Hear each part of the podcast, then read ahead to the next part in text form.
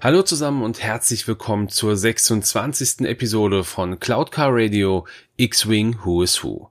Mein Name ist Dennis von den Raccoon Specialists und in dieser Folge dreht sich alles um den TIE Advanced V1. So und nehmt's mir nicht krumm, ich bin ein bisschen verschnupft, deshalb hört sich das jetzt alles etwas näselnd an, also seid gewarnt an dieser Stelle.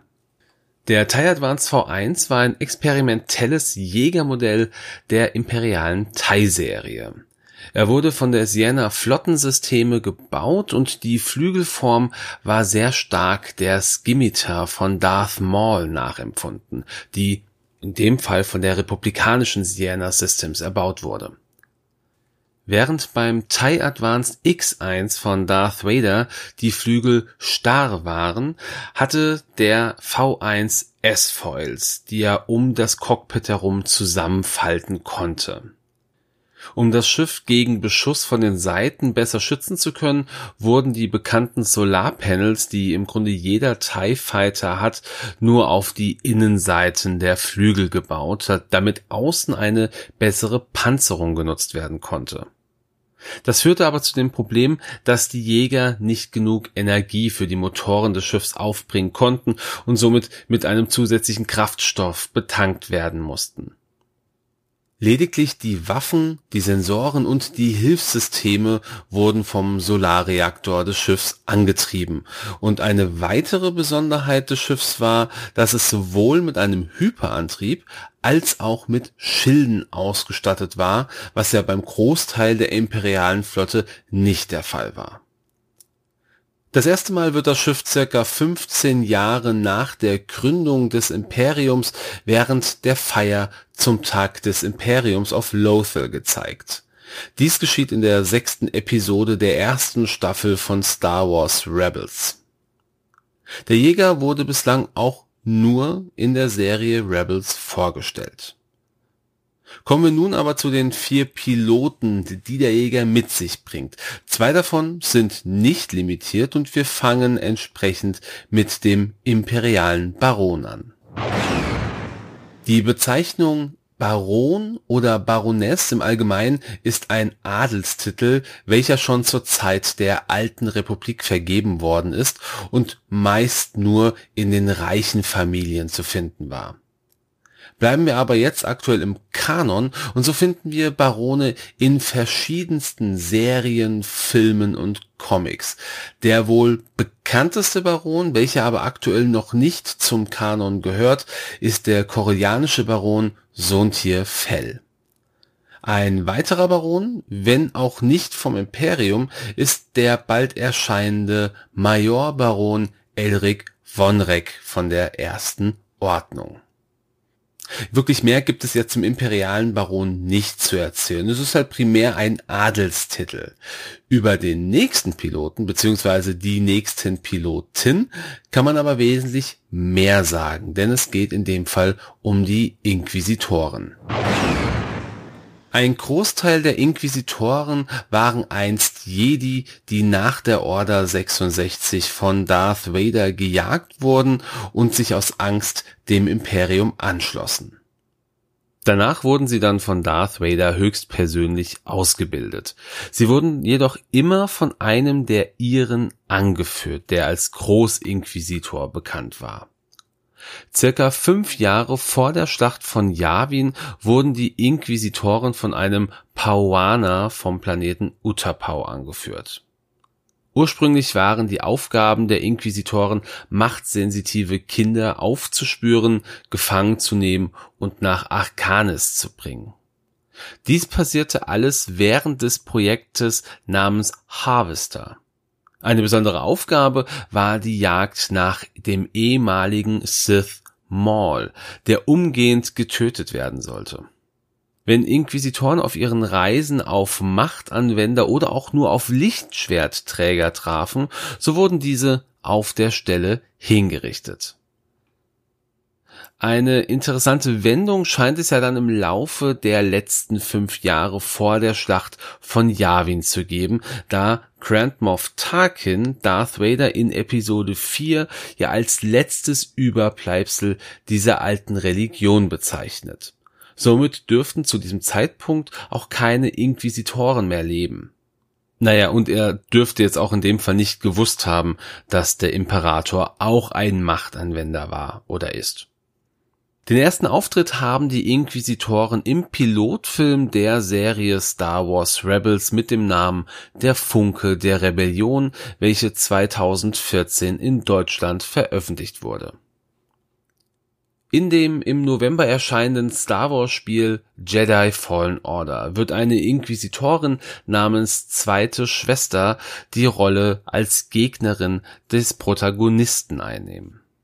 Kommen wir jetzt von den Inquisitoren im Allgemeinen zu einer, ja, die eine wichtige Rolle übernommen hat. Wir reden von der siebten Schwester, die sadistische Verhörspezialistin. Die siebte Schwester war eine weibliche Merilanerin, die als Jedi-Jägerin dem Imperium gedient hat. Merilaner sind zum Beispiel äh, Luminara Unduli oder Barris Offi. Dann hat man einfach mal so ein Bild im Kopf.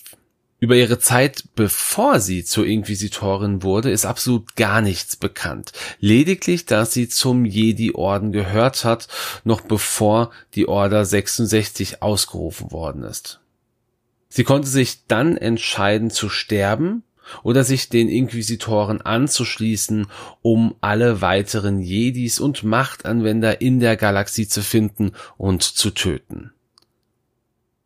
In der Inquisition wurde sie vom Großinquisitor angeführt, sah aber trotz allem in Darth Vader ihren persönlichen Meister, da dieser ihr, nachdem sie den Inquisitoren beigetreten ist, die Wege der dunklen Seite der Macht gelehrt hatte.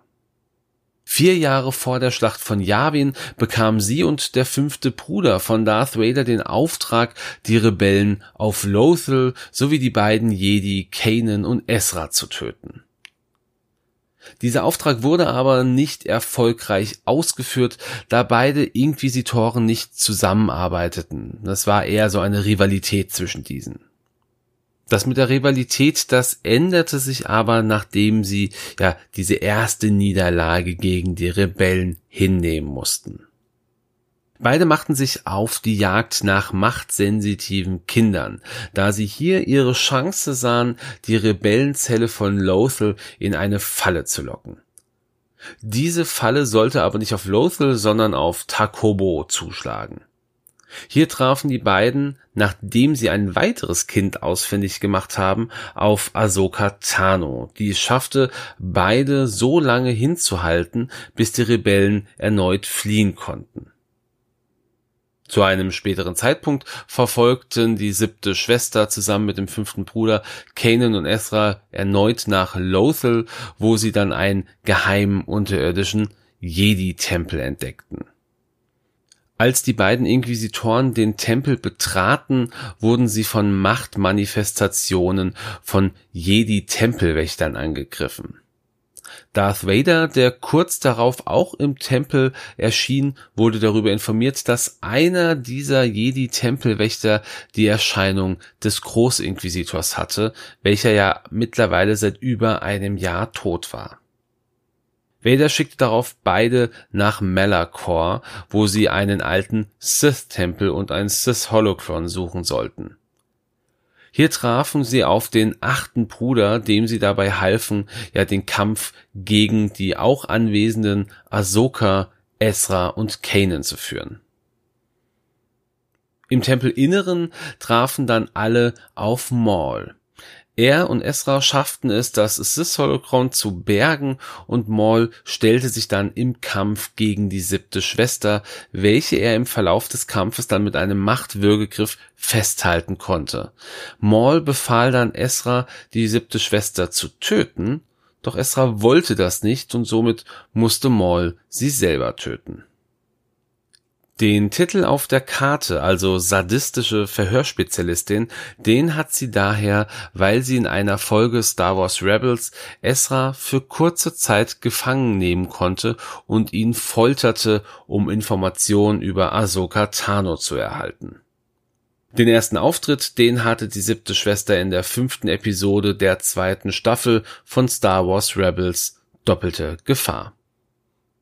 Der letzte Pilot dieser Folge ist der Meister der Inquisition, der Großinquisitor. Dieser Großinquisitor war ein männlicher Pauaner von Utapau. Diese Rasse sehen wir zum Beispiel in Star Wars Episode 3, die Rache der Sith. Ursprünglich gehörte er wie alle Inquisitoren dem Orden der Jedi an und wurde dort zum Jedi-Ritter und später auch zum Tempelwächter auf Coruscant ernannt. Das erste Mal kommt er in Star Wars The Clone Wars vor, wo er als einer der Tempelwächter Ahsoka Tano vor das Militärgericht bringt, als diese sich der Anklage wegen Hochverrat stellen musste. Nachdem aber klar war, dass nicht Ahsoka, sondern Barriss of Fee diesen Hochverrat begangen hatte und diese sich während der Anhörung damit verteidigte, dass die Jedi im Laufe der Klonkriege ja selber zu Werkzeugen des Bösen geworden sind, geriet der damalige Tempelwächter ins Krübeln. Da man ihm dann on top noch verweigerte, sich in den Archiven des Jedi-Tempels über die dunkle Seite der Macht zu informieren, stand für ihn sein Austritt aus dem Orden fest. Und etwa während der Order 66 begann er sich mit der dunklen Seite der Macht zu beschäftigen und sich dieser ja mehr und mehr auch anzuschließen. Darth Vader, welcher ihn dann früh auch auffand, bot ihm die Möglichkeit, sich einem geheimen Orden von Machtanwendern im Imperium anzuschließen, den Inquisitoren. Vader, der ihn dann in den Lehren der dunklen Seite unterwies, ernannte ihn nach einiger Zeit ja dann auch zum Großinquisitor des Ordens. Und mit diesem Titel war er einem Großteil des Imperiums oder der imperialen Armee vorgesetzt und konnte über Sturmtruppen und auch manche Offiziere verfügen.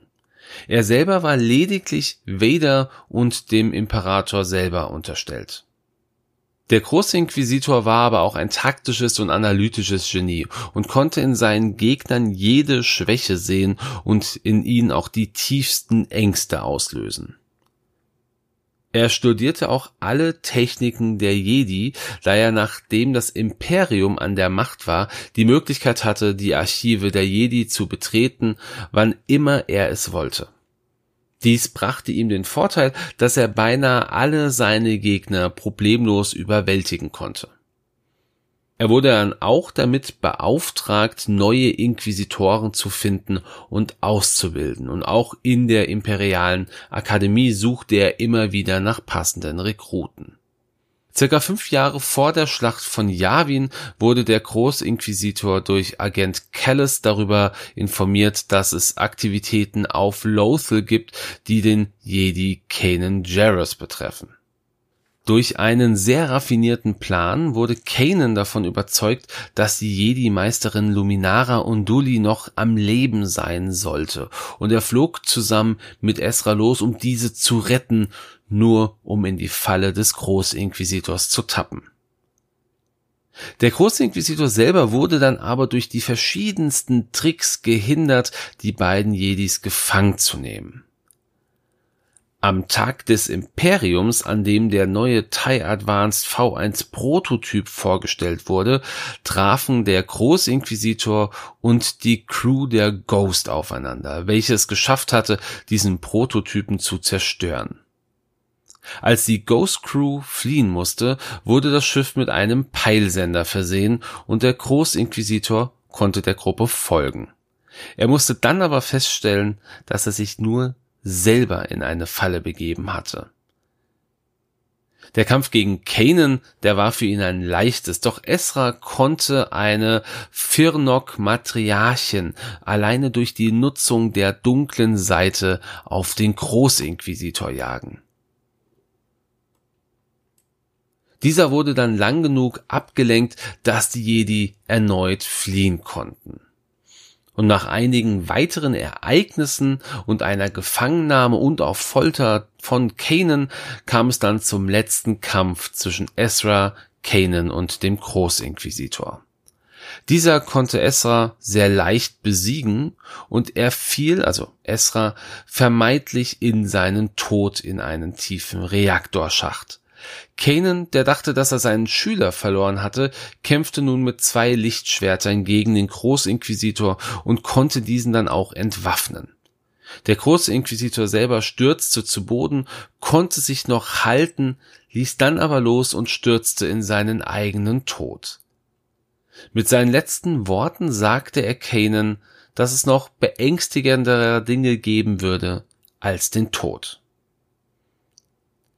Nach seinem Tod reisten Ahsoka, Ezra und Kanan in den Jedi-Tempel auf Lothal, um dort mit Meister Yoda in Kontakt zu treten.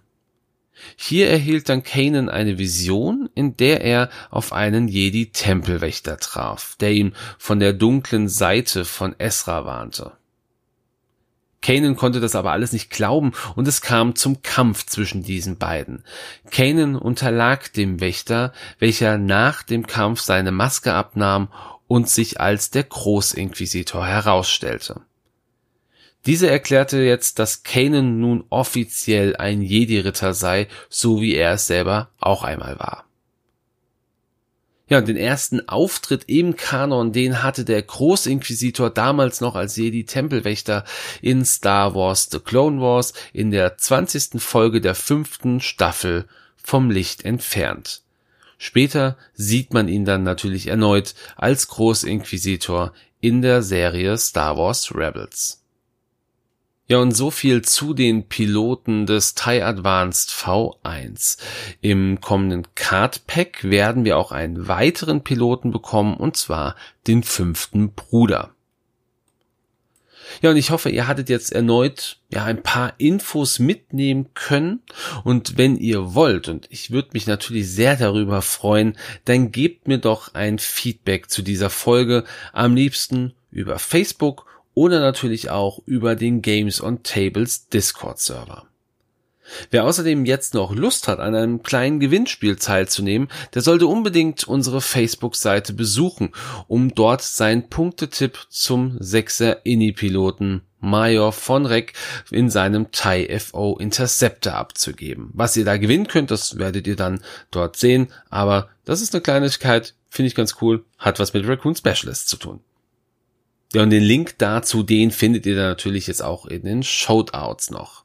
Solltet ihr jetzt noch Anmerkungen, Kritik oder Lob haben, ja, dann ist das natürlich auch gerne bei Facebook oder halt über die anderen äh, Kommunikationswege gesehen. Ich freue mich da auf jeden Fall über jeden Kommentar. Ich wünsche euch jetzt wie immer einen schönen Sonntag, einen guten Start in die Woche oder einfach einen richtig tollen Tag, wann auch immer ihr diese Folge hört. Ich sage, macht's gut und ciao.